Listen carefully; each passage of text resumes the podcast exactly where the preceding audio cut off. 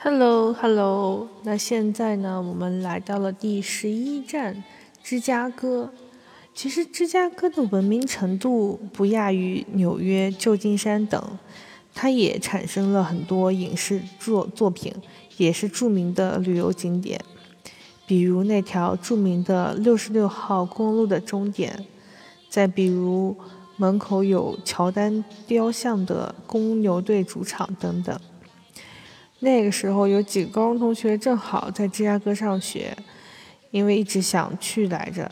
后来在一五年的六月份，在把爸妈送回国之后，和阿满同学一起走了一圈去芝加哥，算是我俩的毕业旅行。那我俩当时呢是从洛杉矶坐了三天两夜的火车，要四十多个小时呢，就是传说中的六十六号铁路火车。最后抵达了芝加哥的联合火车站。对，芝加哥的火车站也叫 Union Station，和洛杉矶火车站的名字是一样的。然后突然就意识到，是不是美国的所有火车站都叫 Union Station？然后网上搜了一下，呃，是因为不同的铁路公司在这里交汇了，所以叫 Union Station，也就是联合广场。感觉芝加哥的联合车站要比洛杉矶的大很多，内部也很空旷，就几个很大的那种大理石石柱，瞬间感觉带你回到古罗马的时代。嗯，关于联合广场的解释，英文版是这样的：A train station with tracks and or facilities shared by two or more railway companies. Was called a Union Station。其实火车票呢并不算便宜，用了 Triple A 的优惠还要单程的三百零四块美金，呃，要比打折机票还要贵的。关于 Triple A，稍微解释一下，叫 AAA，是美国的一个呃类似于汽车联合的一个组织，可以提供一些道路救援的服务啊什么的。每年交会费就可以了。我每年都交，用的次数不是很多，大概就充电好像用了一次。但是就像保险一样，就买了会比较安心嘛。然后有的时候还会有各种 Triple A 会员的优惠。我们坐的那一辆呃火车，它叫 Southwest Chief，它是每天往返于洛杉矶和芝加哥的。不过火车座位空间很大。火车呢有一个玻璃顶的餐厅，可以边欣赏美景边吃饭。我们最开始买票的时候，看到网站上介介绍，觉得，哎呀，一定路上都是很美的景色。然而我们还是太年轻了。上火车的时候，一开始还是很激动、很新鲜哦。一天过后就觉得太无聊了。所谓美景，其实就是一望无际的印第安人大农场。这边牛啊马啊悠哉悠哉的吃草，那边农田自动灌溉系统喷出的水珠画出一道道人造彩虹。然后再看看 Kindle 啊，一般 Kindle 也只有在这种时候才能派上用场，困了就睡。最后终于到达了芝加哥。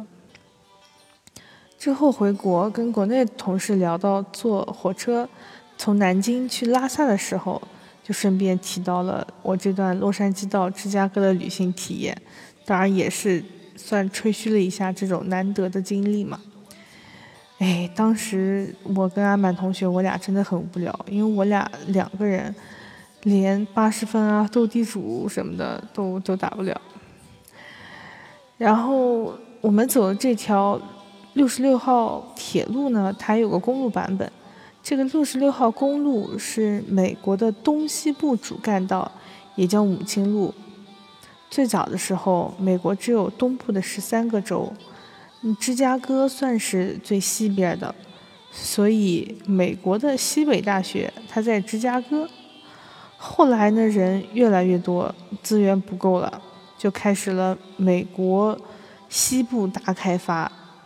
所以，六十六号公路东起芝加哥，西至圣特 Santa Monica，总共呢穿越了美国八个州，途经伊利诺伊州、密苏里州、堪萨斯州、奥克拉荷马州、德克萨斯州、新墨西哥州、亚利桑那州和加利福尼亚州三个时区，全长两千四百五十英里，约合三千九百四十三公里。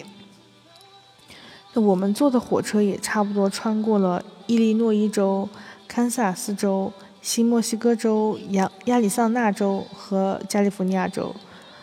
啊，时隔很久啊，具体的路线已经记不太清，因为实际的时长比网上标注的理论时间要久很多。因为经停的每一站都在 delay delay delay。哎我记得《生活大爆炸》就是一个美剧里面有一集，Sheldon 自己坐火车跑到了 Arizona，最后不知道为啥就剩了个 T 恤和 underwear，最后让。然后让 Lander 和 Penny 开车去接，也不知道他去的时候是不是跟我们坐的一班火车。芝加哥的城市天际线非常好看，在一八七一年那场芝加哥大火之后，经过了一百多年的建设，打造成了现在的城市天际线。芝加哥市中心的高楼很多，而且每一幢都不一样，都有自己的特色。我们当时在芝加哥市中心一路暴走，就打卡了很多著名的大楼，也算是一种朝圣吧。就聊一聊在芝加哥见到的一些印象比较深的几个地方吧。第一个是 Aqua Tower，也叫水滴塔，我记得应该是呃唯一获得普利策奖的女设计师 Zaha 的作品，但是网上没有找到。它灵感应该是源自于石灰岩，然后每层阳台的弧形都不一样，就像是一层一层的石灰岩，也像是一个竖竖向来的那种绿色景观。还有一个叫 Marina City 城市滨海大楼，其实它也叫玉米楼，就远处看它就像个玉米棒子一样，就是两个伫伫立在那里。还有一个是叫 Carter's Flamingo。Flamingo 就是火烈鸟，它其实是一个全身通体红色的一个雕塑，就有点像火烈鸟那种细细的脚。它应该是在芝加哥市中心的一个广场上，就老远就能看到，因为它很大。再来就是千禧公园了，它的设计师是大名鼎鼎的 Frank Gehry，就是设计洛杉矶市中心 Disney Hall 的一个著名设计师。然后千禧公园里面最著名的那个大豆豆叫云门，就它其实是由不锈钢拼凑而成的，就像镜子一样，但是会有拉伸啊、缩小这种，所以非常适合各种拍拍照凹造型。啊，还有就是 Uni United Center 叫联合中心球馆，是 NBA 公牛队的主场，也是乔丹当年上演奇迹的地方。这也是临时我们临时加的一个地方，因为之前行程没有的。因为当时最后一天本来准备先去趟西北大学看，结果计划总是没有变化快。因为我们前一天的时候，阿满同学忘带了他的呃 City Pass。这里介绍一下，City Pass 就是一个通票，你到不同的地方，你买 City Pass 可以去好几个景点。然后我们是一去就买了，因为有些景点是我们非常想去的。就前一天他忘记带了 City Pass，然后那天晚上我们要去三六零芝加哥的 John Hancock Center 去看夜景。他因为没有票，所以不让上去。所以那天晚上我是一个人背着两个相机上去的。那他为了不留遗憾，他说他第二天一大早自己又去了一趟。但是也很也很神奇，然后回来的时候呢，他遇到了地铁故障，然后他手机那时候经常又没电，就找不到人，比约定的时间他晚到了两个多小时，我就是在没有办法，只能在车站愣等，就是愣等了两个小时，然后等到我们两个人汇合的时候，就已经来不及去了去西北大学了，所以就换了个景点，就去了联合中心球馆。就跟乔丹雕塑合影了，哎呀，旅途呀，总是充满各种意外的惊喜。但是你能想到，这样一个大大咧咧的阿满同学，现在她已经是两个孩子的妈了。除了这些景点呢，还有一些收费的，就是要就像我刚才说要用 City Pass 去的，就是现在官网上面也有中文页面，网上一搜就就能搜到。City Pass 上面是这么些个景点哈，Willis Tower 就是曾经也叫 Sales Tower，Sales 呢，它曾经是美国一个很大的连锁百货商场，但是生意总有起有落嘛，就后来生意不太行了，这个。大售大楼就出售了，所以就不叫 Sales。然后在二零二零年的时候，我看的新闻好像说，Sales 该关的门店也关差不多了，可能要等疫情结束才恢复吧。那它最著名的就是它全玻璃的观景台，可以看到芝加哥的全景和密西根湖的全景。人们在那个观景台上拍照，就很像是悬在空中的。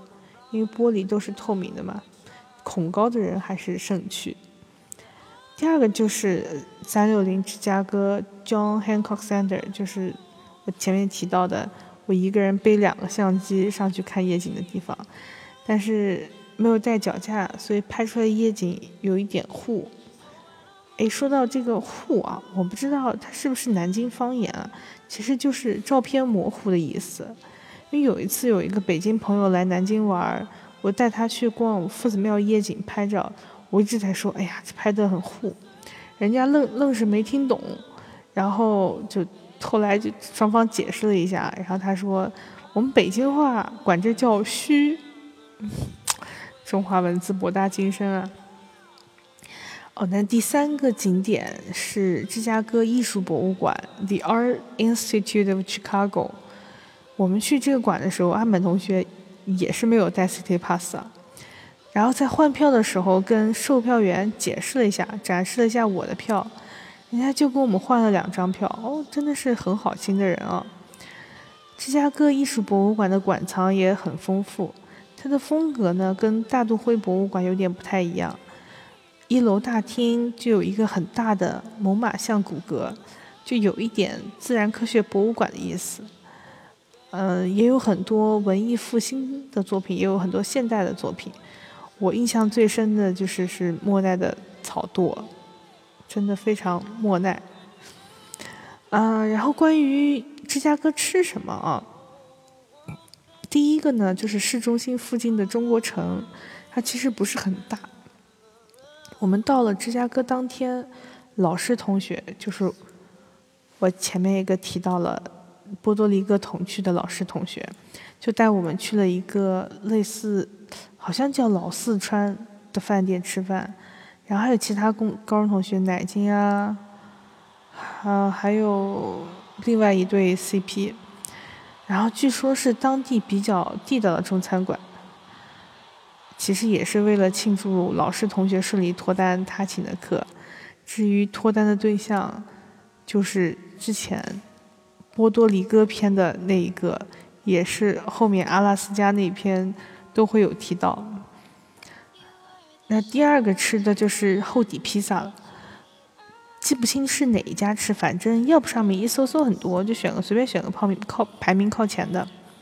网上搜到的的厚底披萨来源是这样：是因为某一天呢，一个披萨店就发明出了厚底披萨。一登报就火了，特别能满足普通民众，尤其是喜欢吃快餐食物的劳动人民对于卡路里的热爱。厚底披萨跟其他披萨不同的是，它皮厚，更像是一种带馅料的派，而不是那种 flatbread 扁平的面包。里面可以放好多浓郁的芝士。表面上还可以继续撒上依据个人口味喜爱的配料，我们叫 toppings，like，嗯，香肠啦、橄榄、火腿等等等等。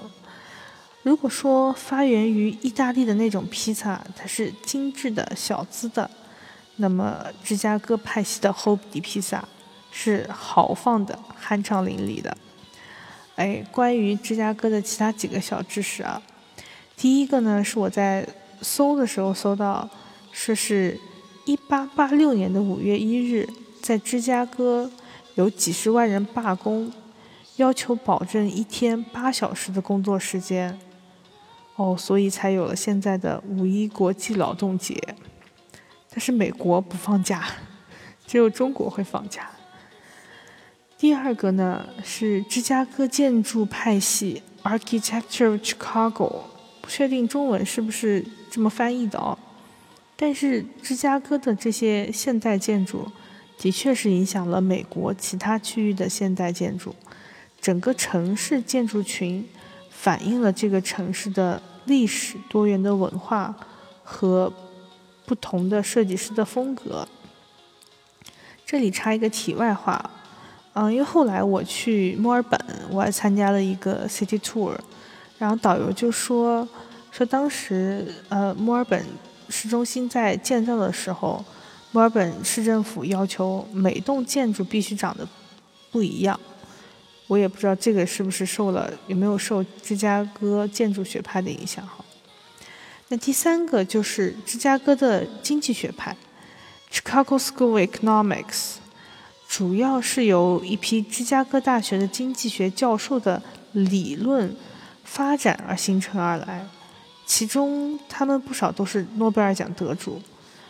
他们更强调的是一种市场调节机制的宏观经济。